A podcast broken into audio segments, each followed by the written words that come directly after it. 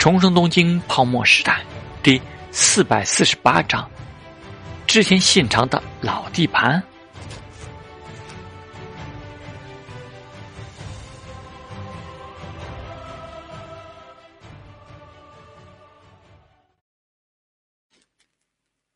听到陶志明开门见山问天门之国的情况，木下秀峰皱皱眉头，随后迟疑的先看了看职业杨戬，话却是对陶志明说的：“你喊我过来就是聊这事。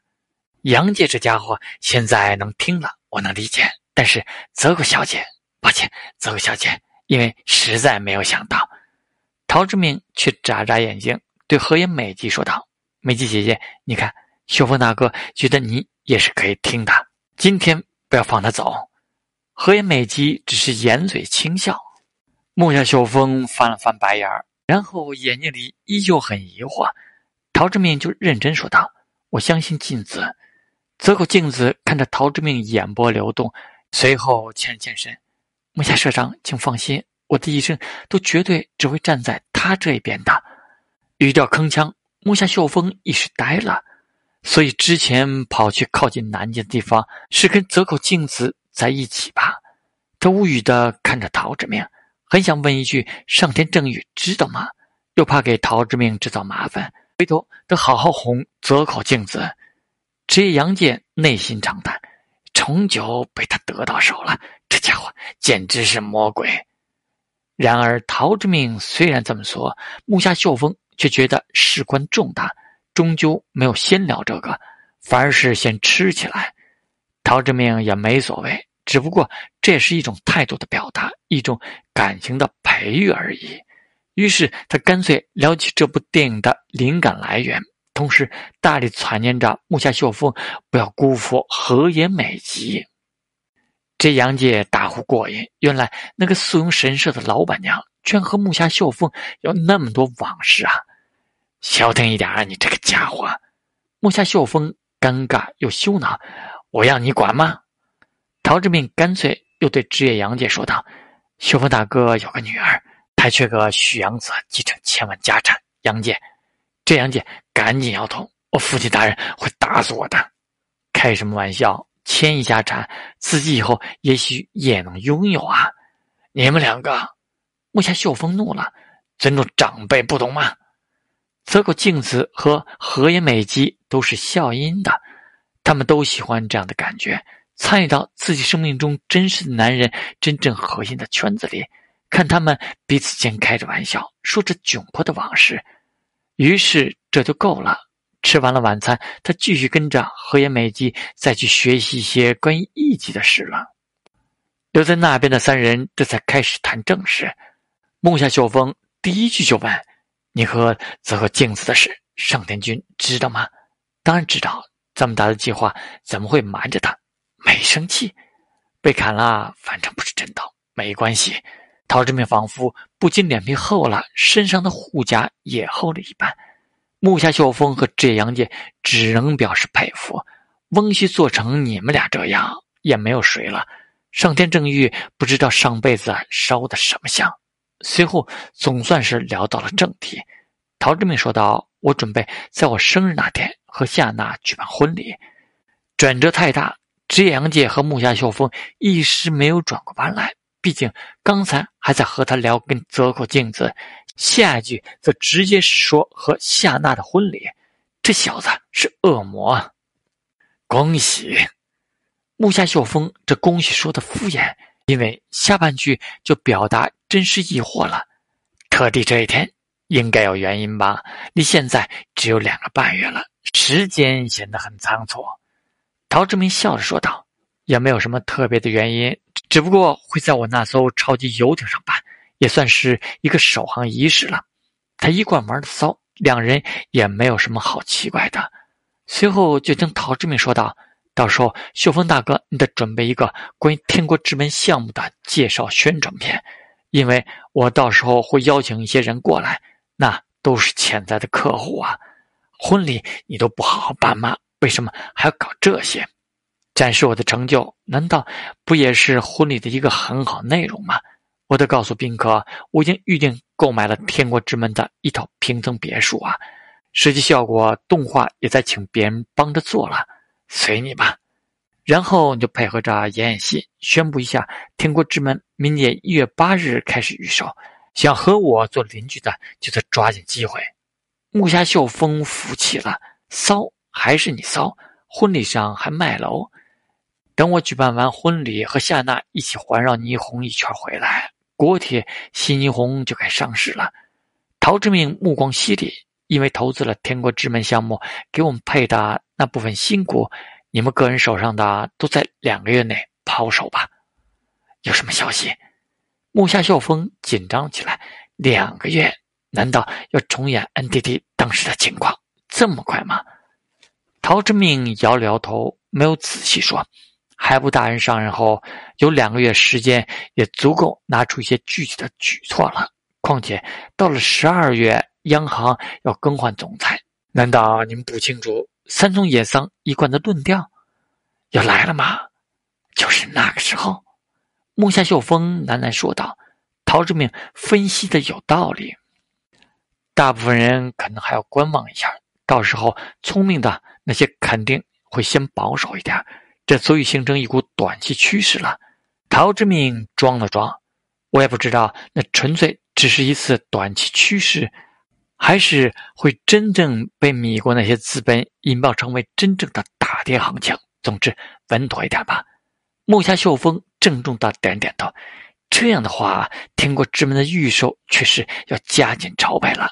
到时候肯定有大批资金从金融市场流出，涌入到不动产市场。那些民间金融会社联络的怎么样了？推介一直在做。木下秀峰经过了最上极乐厅的锻炼。已经不再是没有真正开发过不动产的人。最黄金的地段，未来东京的新地标还是很受欢迎的。不过，你还是要带来更多利好的消息。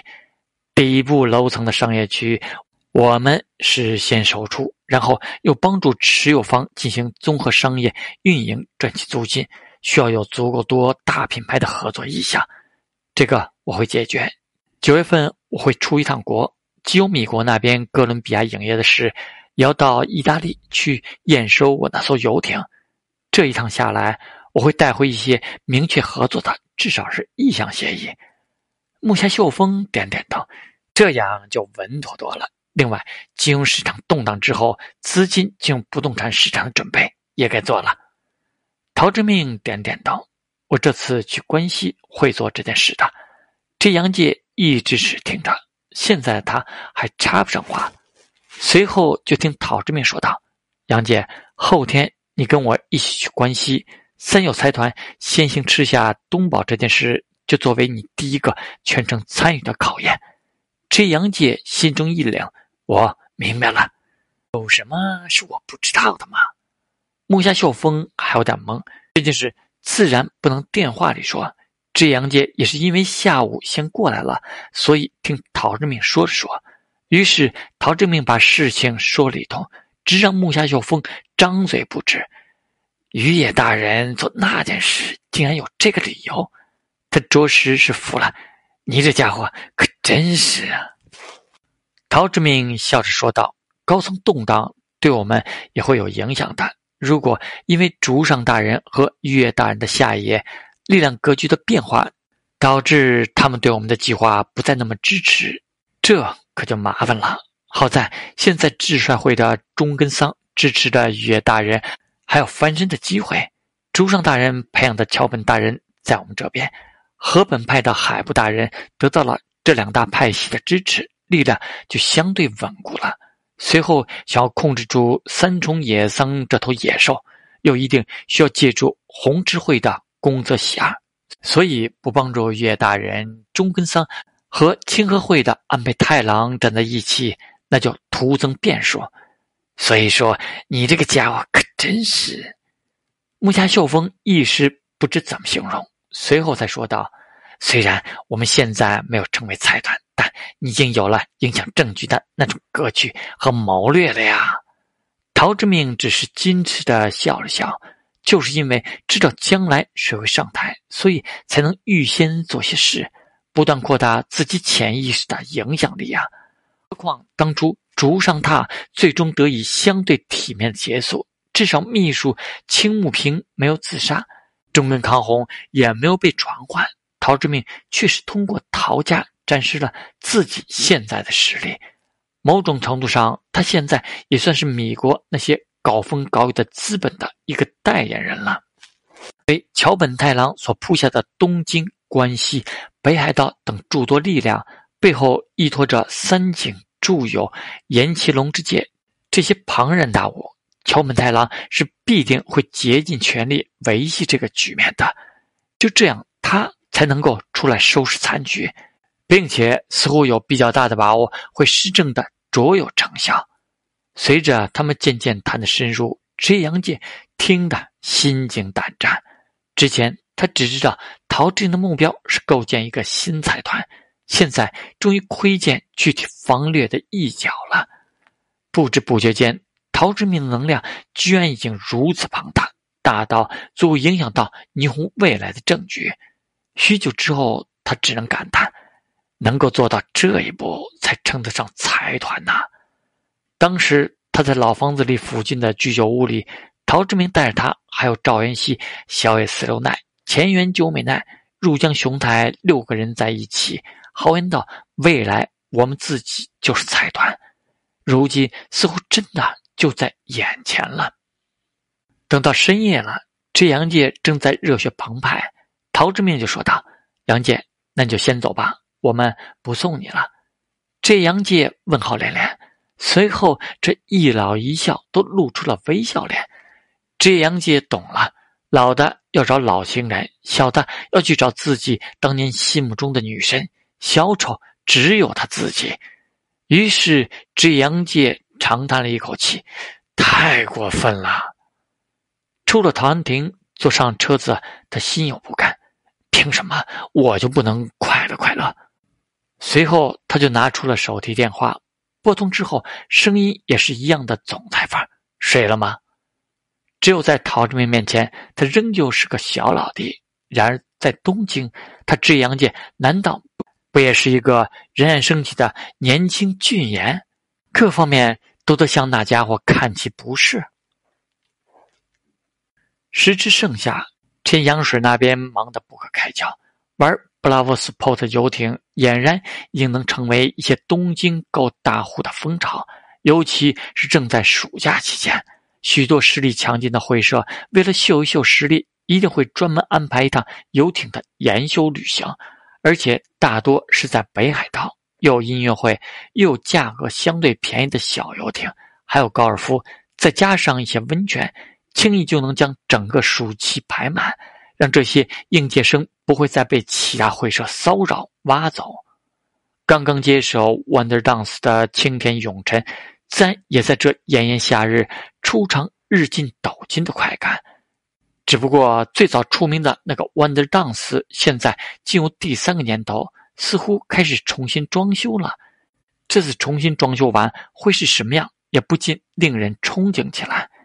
清晨，永臣在东京忙碌着，其实也很想去关西看看关于京都的那件事现在如何在推进了。但是陶之明告诉他了，现在仅仅只在调研而已。等他在京都那边见了一些人，看到一些地方，方案还要回到东京做的，没有那么快。陶之明到了京都的第二天，海部俊就正式接任了。此时此刻，陶之明和这杨介坐在车上，正看着报纸，率先表态要拒绝料亭挣扎，为期一周的对话，倾听民意，姿势是做得很足了。陶之明挑了挑眉，这杨介无心关心这个，趁这个时间问道：“京都那个计划的重点，就是让阪急电铁被机会打动，投入资金帮助京都改造部分老房子。”新建一些城市景观，还有第一泉银行，他们在阪急电铁有不少股份。京都计划能最终完成的话，国铁新日本也会受益不少。第一泉银行想要投资蟠桃影业，你为什么答应了？这杨介担忧的问道：“如果他们持有蟠桃影化的股份，对将来的计划不利吧？”陶志明嘿嘿一笑。纯粹的一个电视制作会社，哪里会那么快盈利？况且我还对京都承诺了十部电影的数目。新兴岛计划又都是启用没有成绩证明过的新人，以低权银行的体量，也许还希望我五到十年都不要盈利，到时候他们就好对我提出要求啊！原来如此，是互相算计吗？很正常的情况。他们的目的应该也不是针对我，而只是能多利用一下我们的能量，拿出区区数十亿元来，就能让我至少在关系的计划里。与和低权银行站在一起，有什么不划算的？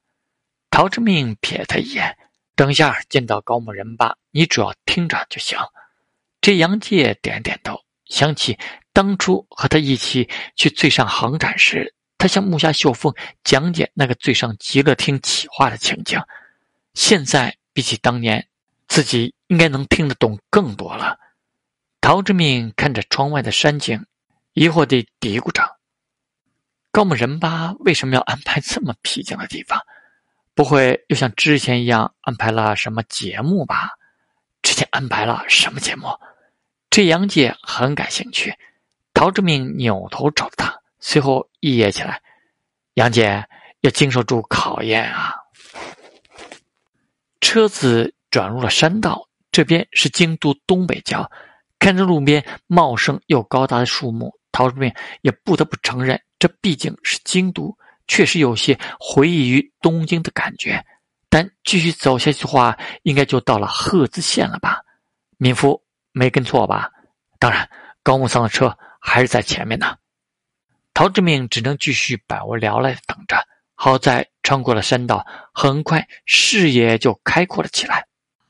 琵琶湖，陶志明眉毛一挑，其实。大多数都知道富士山，却不一定知道霓虹这个最大的淡水湖，供养了近畿地区一千万多人口的琵琶湖，被称为“生命之湖”。其实，在霓虹国内有着和富士山差不多的地位。结果车子还是没完没了的开，陶志明忍不住打电话过去：“高木桑，我们这到底是去哪儿？”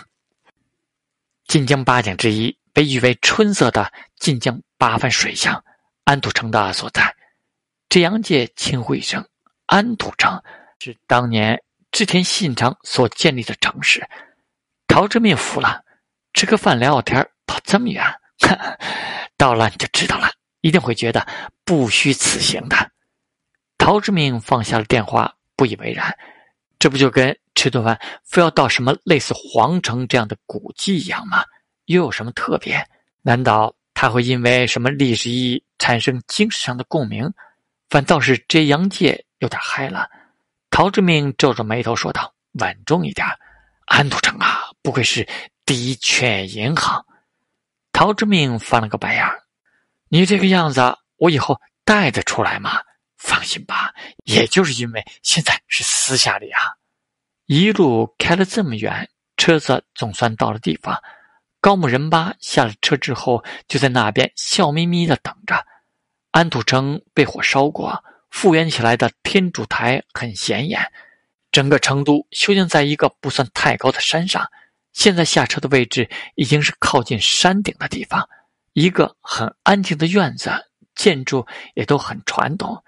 陶志明一时感觉到自己像是来观光旅游的，然而也并没有太大的看头。吃饭的地方又隐约让陶志明想起当初安斋山卫在伊豆那边的住友庄园，同样是面向开阔的景色，有湖有城有山。他不禁古怪的看向了高木人吧，等会儿会不会还有个美人？